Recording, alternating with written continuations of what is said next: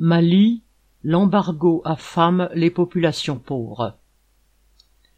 Cet article est l'éditorial du mensuel Le pouvoir aux travailleurs du 20 février, édité par l'Union africaine des travailleurs communistes internationalistes, UATCI, UCI.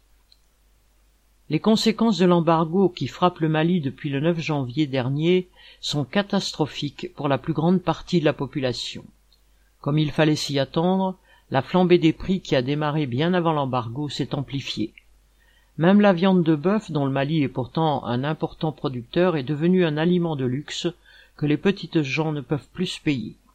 Les grossistes profitent de cette situation pour stocker des produits comme le riz et les écouler au compte-gouttes afin d'augmenter leurs marges.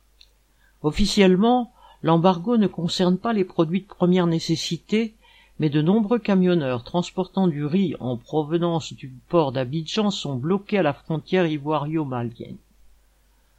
Et puis, contrairement à ce qu'ont prétendu les dirigeants de la CDEAO, Communauté économique des États de l'Afrique de l'Ouest, tous unis derrière Macron, l'embargo qu'ils ont décidé n'est pas destiné à punir la junte et à la contraindre à organiser des élections plus rapidement, mais à affamer la population malienne en espérant qu'elle finisse par se révolter contre le pouvoir. En agissant ainsi, Macron et ses alliés de la CDAO ont au contraire permis aux galonnés de Bamako de se poser comme des défenseurs de la population malienne face à ceux qui voudraient les affamer et d'imposer leurs dictates. C'est ainsi que la junte malienne a mobilisé les moyens de l'État pour propager son discours nationaliste anti-français et anti-CDAO. Elle a organisé des défilés populaires à Bamako et dans les principales villes du pays, dans lesquelles des milliers de gens soigneusement encadrés sont sortis dans la rue pour soutenir sa politique.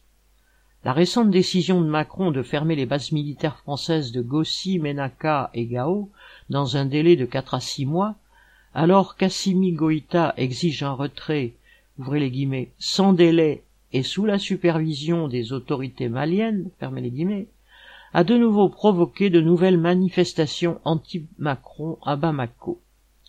Les troupes françaises vont certes quitter le Mali, mais elles resteront implantées au Sahel pour continuer de protéger les intérêts de l'impérialisme français dans cette région.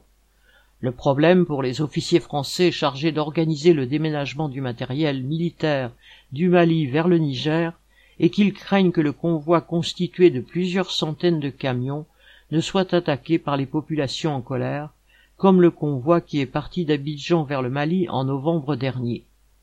Même si le dictateur nigérien Mohamed Bazoum est complètement favorable à l'accueil de la plus importante base militaire française sur son sol, il n'est pas dit que la population nigérienne soit du même avis. Cela donnera peut-être des idées à quelques galonnés nigériens du même acabit qu'Assimi Goïta d'en découdre avec le pouvoir de Mohamed Bazoum. Ce qui est sûr, c'est que l'objectif des galonnés comme Goïta n'est nullement de libérer les travailleurs et les paysans pauvres de l'exploitation capitaliste, du pillage impérialiste et de la misère engendrée par ce système. Ils veulent tout simplement avoir leur part de gâteau dans la richesse produite par l'exploitation des travailleurs.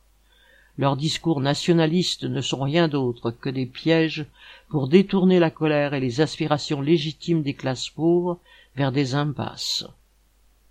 Le pouvoir aux travailleurs.